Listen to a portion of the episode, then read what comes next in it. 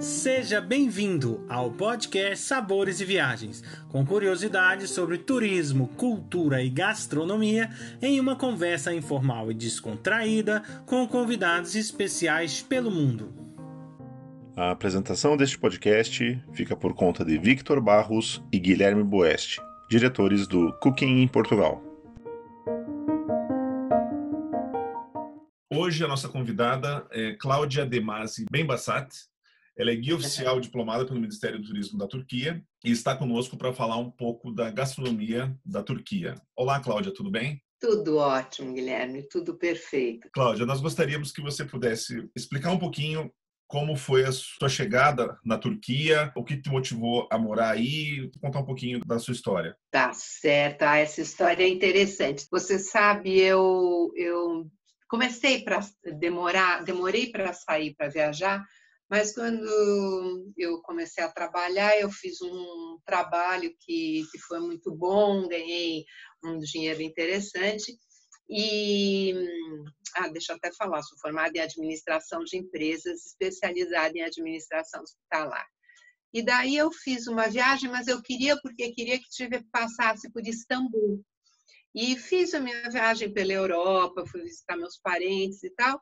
E quando eu cheguei aqui em Istambul, que eu vim de barco, eu fiquei fascinada pela quando o barco entrou às sete horas da manhã, até hoje eu lembro. Fiquei fascinada pelas mesquitas, pelas cúpulas, pelos minaretes. Então foi uma coisa louca. E quando o, o, o barco parou e o ônibus, eu desci, eu escolhi por, por assim, por acaso, o ônibus de espanhol e o meu marido era o guia nessa época. E ele começou a me paquerar, eu achei ele muito chato. Aí eu mudei de ônibus. Só que tem uma coisa interessante, porque eu sou surda de um lado e o guia italiano falava baixinho, então eu perguntava as coisas para ele, ele, ele respondeu a primeira vez meio assim, a segunda ele foi meio grosseiro, na terceira eu falei, ah, deixa eu mudar de ônibus e voltei para o Silvio, que era o meu guia em espanhol. E, bom, terminou o tour, não sei o que, ele me convidou para sair, e saímos e fomos jantar fora. Bom, namoramos quatro anos, depois, isso em 77, em 1982 eu vim morar aqui. Aliás, cinco anos. E essa é a minha história, um resumo da minha história. A tua opinião sobre essa gastronomia desse país? Ai, pois é, essa gastronomia é uma coisa de louco, é deliciosa porque assim os turcos eles eles gostam eles são muito hospitaleiros e eles gostam muito de convidar. Então o que, que você imagina? Você convidou cinco pessoas você vai cozinhar para cinco pessoas né? Mas aí vem mais três convidados, então você vai aumentar, pelo menos no Brasil, assim, se aumenta a quantidade de comida, certo? Então você fez um arroz, uma carne, uma salada, então você vai aumentar o arroz, a carne e a salada. Aqui na Turquia não é assim, não. Aqui na Turquia, você aumenta a quantidade de pratos. Normalmente, você faz, você começa a servir os mesês. Os mesês são as entradas.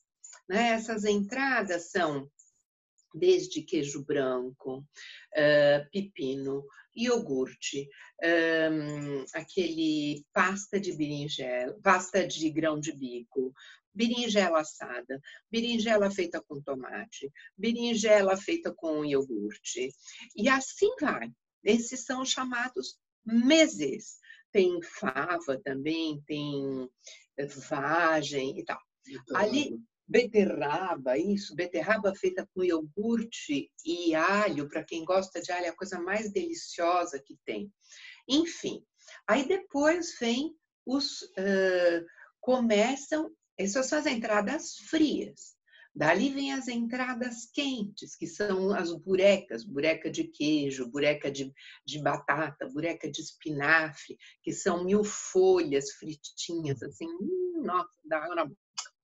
Ali vem os pratos quentes, que normalmente são acompanhadas por verduras quentes. Ou, vamos dizer, você tem o kebab, né, que são os churrascos. Aí eles vêm, do lado vem trigo, como no sentido de arroz. Depois você tem tomate, salsinha, cebolinha, um pouquinho de cebola roxa. Ou se não, você terá o doner kebab. O doner kebab, que é aquele, aquela, aquele churrasco que no Brasil chamam churrasco grego, que é aquele que tem toda a carne empilhada, né? E é cortado em lascas, que é uma coisa deliciosa. E normalmente esse kebab é acompanhado de arroz, tá? Depois disso, você vem com os doces, e aí vem os baklavas e etc e tal. O tel kadaif, que também é uma delícia, e ou com noz, ou com, eh, como é, pistache porque ela é um, é um país que tem uma agricultura muito forte. Né? Por, muitos, por muito tempo, a agricultura foi a primeira entrada do país. Então, você tem, exporta-se avelã, é o segundo exportador mundial de avelã, é, produção de pistache, nozes. nozes, amêndoas, enfim, é muito rico. Agora, para quem não gosta de carne, tem a parte dos peixes porque é banhado pelo Mar Negro, Mar Mediterrâneo, Mar Egeu e o Mar de Mármara. E cada mar com uma, com uma temperatura diferente. Então, a comida do Mar Negro é uma comida onde tem muito peixe. É, é, é diferente. Istambul, nós estamos na beira da água, mas não é tão farta em peixe quanto é, Izmir, que é lá para baixo, digamos assim, no mar, eh, no mar, no mar, mar Egeu. Não, sem contar os doces, né? Doces, são coisas doces, mais maravilhosas do que a outra. Não, alguma coisa de louco, né? Porque tem esses kebab, os, os que são as mil folhas, e tem também eh, os doces feitos com farinha, né? Então, tem aquele uh, arroz doce que é completamente diferente do arroz doce que tem aí em Portugal. Porque se aparecer um arrozinho no arroz doce, ele é considerado um, um arroz doce mal feito. Ele é feito com farinha de arroz. Olha que diferença. Eu não sei se eu te mostrei isso quando você esteve aqui, mas é, é bem diferente. Eles usam muito a farinha de arroz para fazer o firim sutlat, que é esse o arroz doce, ou se não um doce muito doido, que é um doce feito com o peito do frango. E esse peito do frango ele é super uh, trabalhado, então ele, como que ele desaparece e é posto, ou pode ser posto no forno e fica queimado, chama-se tavu é, peito de frango é o nome do doce, e ou senão ele é feito é, só sem passar, só cozido, também muito bom. E outros montes de doces. Uhum. Chocolate, a Cunefê tem razão. A Cunefê, que é maravilhosa, é feita com cabelinho de anjo. Nossa, Cunefê. Cunefê é um Deus nos acuda. Porque você põe cabelinho de anjo, aí depois você coloca uma, uma camada de pistache, Aí outra vez cabelinho de anjo, você frita isso, é, tem uns, uns pratinhos especiais para isso. Então você assa no, em cima da, da brasa e quando ela está no ponto para servir, coloca-se em cima uma calda de um xarope, digamos assim, doce. Nossa, pra... ah, e queijo, me, me esqueci o detalhe principal que é um queijo que deixa ela toda assim puxando. Nham, nham, nham, nham. Ou seja, essa gastronomia aí para todos os níveis, tipos e gostos, né?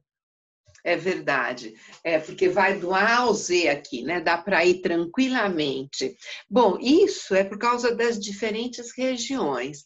Então, normalmente na Capadócia você tem massas e essas massas, como é tudo muito rápido, então o que que acontece? Você tem o crepe, que é um é feito numa chapa, é em beira de estrada e, e, e daí você tem uma farinha com água, faz uma, um crepe, uma, um crepe, joga numa, eh, em uma chapa, recheia com queijo e fecha. Então você faz como uma esfirra fechada. Esse é o tipo, esse é o tipo de comida que os brasileiros é, gostam de comer e, que, e quem não quer gastar muito é excelente e super, porque pode ser feito com espinafre, pode ser feito com carne, pode ser feito com queijo. Dali a pouco tem também esse doner kebab que você pode comer num restaurante super elegante, que é aquele churrasco grego e tal, ou você pode comer ele na, na rua mesmo. E aí esse daí você pode comer ele num pão que chama-se pidê e, e ele é fica mais barato e tudo mais. Depois você pode ir num restaurante de só de kebab. E aí também já vai mudando. Ou se não, você tem a comida otomana, essa comida super trabalhada, que, dá, que você começa a fazer uns dois, três dias antes, porque vai no forno, aí depois o arroz é trabalhado com uva passa, pinhole, é uma cozinha muito requintada, então essa cozinha é bem mais cara. E depois tem, tem aqueles super restaurantes maravilhosos, porque os turcos gostam muito de comer. Realmente eles é, é uma o sentar. É, é, eu lembro que na época que eu cheguei você sentava e até hoje tem muito lugar que você vai, eles eles ficam na mesa cerca de três horas desde que o ano começa, aí começa, traz um chazinho e aí vai comendo e conversa, toma um raqui, um raqui que é delicioso, que é o anis, né? É um digestivo.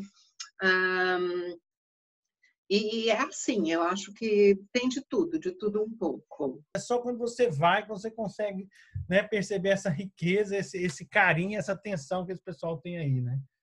É, é, é, rico, aqui é muito rico e, e, o comer é uma, aqui é um, assim, como eu falei antes, não é que você aumenta a quantidade da, da comida, você aumenta a quantidade dos pratos. E quando eles veem que você gosta, ah, pronto. Aí está resolvida a questão. Aí dá para provar isso. E, e, mas como você não vai comer um pedacinho, nem um pedacinho de fígado, de fígado, mas como fígado? Eu não como fígado. Não, mas é um, é um, é um fígado feito passado a milanesa, é maravilhoso e não sei o quê. Não vai comer uma, um quibezinho, mas tem o quibezinho frito, tem o quibezinho uh, que é só cozido. Prova, é muito bom. E assim vai.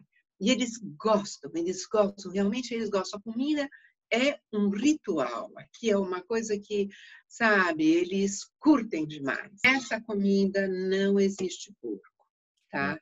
Uh, há isso, em duas. Uma outra coisa que eu queria, pulando fora da, dessa parte da, da, da comida, o café da manhã, no início, às vezes o, o, o turista Atualmente já não é mais assim, mas na época, o café da manhã, eles ficavam impressionados, porque não tem uh, fruta. O turco come pepino, tomate, pimentão verde, iogurte, queijo branco, azeitona e chá. Esse é o café da manhã típico do turco. E, claro, os pãezinhos. Então, tem a boacha, que é um pão feito com é, farinha, queijo, pode ter dentro dele batata. Repara, a batata está quase em tudo, hein? Ah. Batata, eh, berinjela, é um pão típico. Ou se não, aquele simit, que é, que é um pãozinho redondo, coberto com gergelim, muito gostoso. Ou um pidê, que é um pão feito, porque tem pães feitos na época uh, do Ramadã, que vai começar daqui a pouco. Uhum. E ele é, ele sai assim, fica todo mundo esperando para abrir o jejum com esse pão, que ele é um pão baixo, como se fosse uma pizza. Ele tem o formato de uma pizza e quase o tamanho de uma, tem o tamanho de um prato né? Um prato grande. E ele é todo desenhadinho, todo quadriculado. E esse pão quentinho, saído, comido com queijo de cabra e manteiga. Hum. E dentro dessa questão, né, que é religiosa e cultural, e acho que a maioria da população que, que vive aí faz o Ramadã, né, Cláudia? Faz. E nesse período, como que é assim para vocês? Como é que você vê assim? Como que funciona? É uma coisa linda de ver. É lindo de ver, porque assim, para eu, eu sou católica, o Silvio é judeu, o país é muçulmano, tá? Mas nunca tivemos nenhum problema, eu nunca tive nenhum problema, o Silvio também não.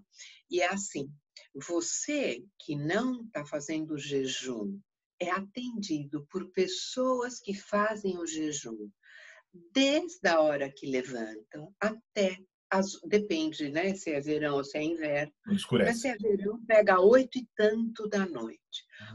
Veja, mas é jejum de não comer, não beber água, não fumar, não ter relação, sabe? Então é, é uma coisa de uma hora para outra muito firme, tá? Uhum.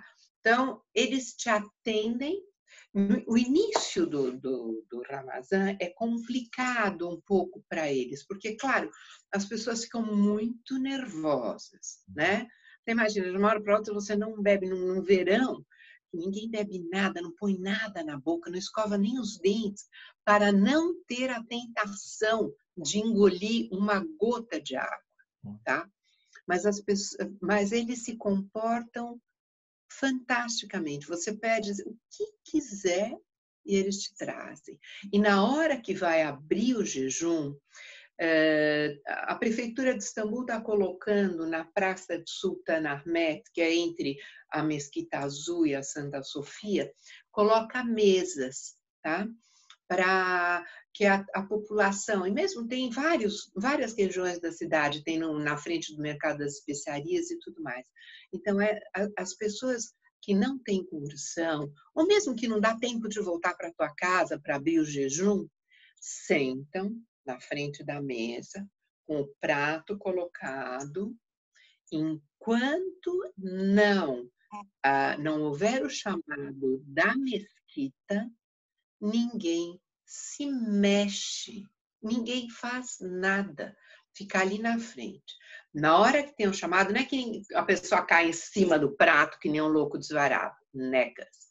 Começa, começa com um pedaço de pão com azeite, uma, come, depois come uma, um damasco ou come uma tâmara e depois começa com sopa, aí depois vai. Aí vai, porque as mesas do Ramazan são coisas lindas de se ver. Já no normal eles comem muito, nessa época é uma, inclusive tem muito convite, sabe? Venha fazer, venha abrir aqui o, o jejum aqui conosco, não sei o quê. É assim, é muito lindo. Tem que eles, uh, à noite, para acordar, né, para comer novamente, tem uns tambores. Isso já está tá caindo, essa tradição, mas no, no início eu escutava muito mais. E aí eles acordam, comem, depois, na hora que já levanta, o sol já levantou e tudo mais, já não existe mais comer nada, acabou, terminou. E vai até a noite. E em relação aos azeites, as oliveiras, isso também vem de um tempo milenar? As oliveiras também é uma cultura muito, muito antiga. Sempre teve oliveiras na Turquia. Tem no Mar de Mármara, toda a região, tem no Egeu.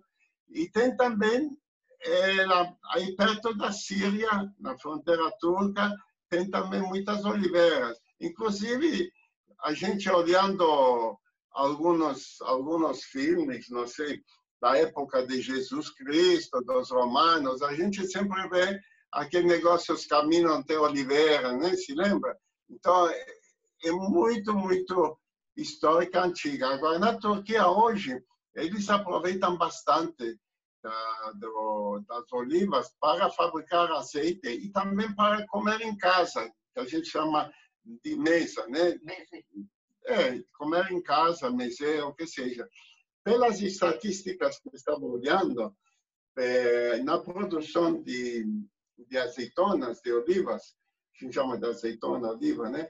que são pretas, podem ser verdes, mas vocês chegaram aqui eh, no bazar das especiarias, num grande supermercado, vocês vão ficar assustados, porque tem umas 14, 15 tipos de, de azeitonas grandes, pequeñas, com caroço pequeno, carnosas, menos carnosas, salgadas, semi-salgadas, sem sal, verde, verde grande, verde média, verde daquelas que tiraram o caroço e enfiaram dentro um pedacinho de, de tomate, Pimenta, pimenta vermelha, pimentãozinho, ou seja, é um show. É um show, Um show mesmo. mas da produção anual, como estava falando, o 25%, ou seja, uma quarta parte, é usada para comer, mesa nas comidas, nas, pelo café da manhã, que se toma muito, tudo. O 75% vai para a produção de fazer azeite de oliva. Agora, azeite de oliva da Turquia é muito bom porque a acidez é o mínimo. E as outras bebidas, né? Que o Silvio, de- o Silvinho tem, não, é, não teve essa influência tão forte aí. Tem outros, outras bebidas que provavelmente o pessoal né, aderiu, não?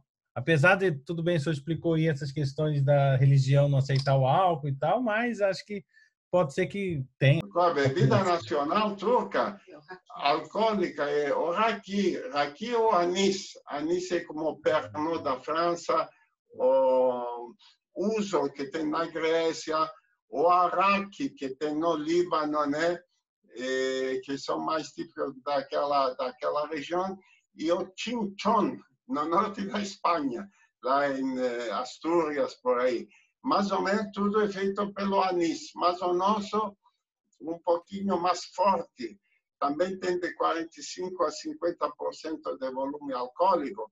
Em geral, o pessoal não toma direto eh, sem misturar, coloca um pouco de água e aí fica como uma cor de leite, por isso é chamado leite do, do leão, porque eh, vocês acham que não, não tem muita, muito álcool, mas quando vocês bebem aí direto, sem pensar muito, o pessoal não começa a dormir, você sente um leão começar a, a ficar meio chumbadinho, né? meio alterado.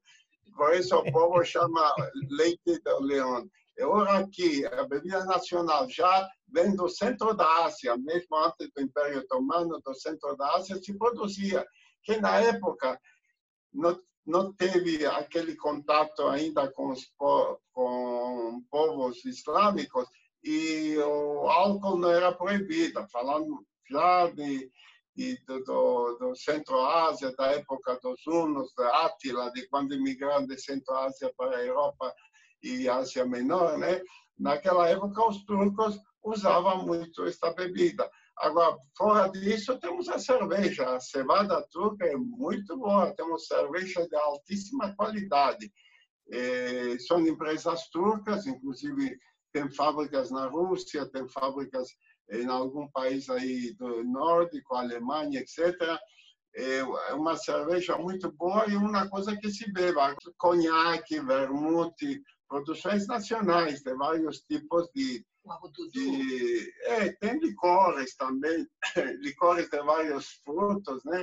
E é um bem sortido de coisas. Agora, claro que o O sorbet.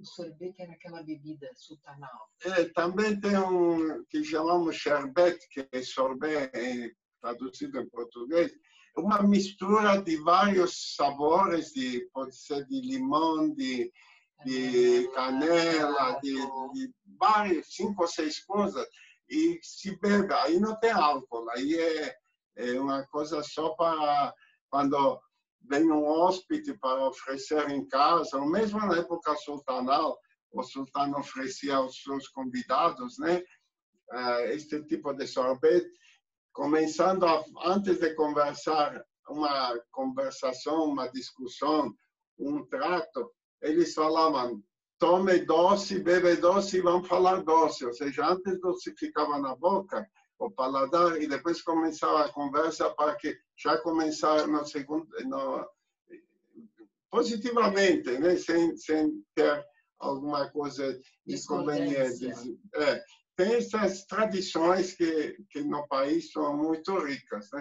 Olha, no mundo ocidental, muitas pessoas conhecem, que eu vou perguntar para vocês agora, e eu queria ter a curiosidade de saber se isso é uma prática corriqueira, o banho turco. E como? E como? É super natural. Você sabe, ah, eu estou fazendo até uma matériazinha no meu Instagram do, do banho turco, porque eu ganhei da minha sogra uns, isso há muitos anos, uns tamancos que eles usavam, sabe? De madeira, todo entalhado, uma coisa linda. Então, nas casas antes não tinha banheiro, né? Assim, para como nós temos, que o Brasil é muito acostumado com muita água e tal, abundância de água. Aqui um, não, não tinha tanta água.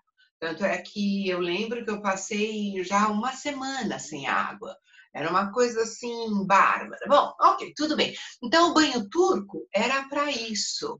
E o banho turco, contrário do que se pensa, não é como uma sauna. Não tem nada a ver. É uma, uma um local onde tem inúmeras pias com água quente e água fria. O chão tem a peculiaridade de ter por baixo uma fornalha que esquenta a água e esquenta a mesa do banho turco. Então, as pessoas, vamos dizer assim, as mães levavam os filhos lá para tomar banho.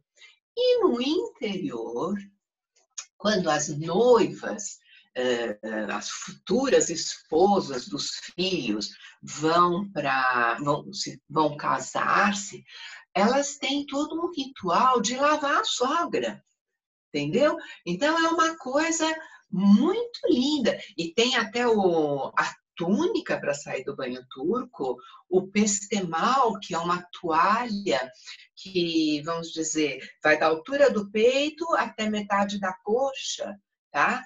E tem a toalhinha para os cabelos também. É muito interessante. E se faz uma vez por mês. Quem gosta de massagem e tudo mais, faz um banho turco. É, é, alguma coisa muito boa para a pele, tira toda a esfoliação, tira toda a pele morta e, e é muito agradável, tá? Homem e mulher. Tá? É muito interessante. Muito obrigado, Cláudia, pela sua presença aqui conosco.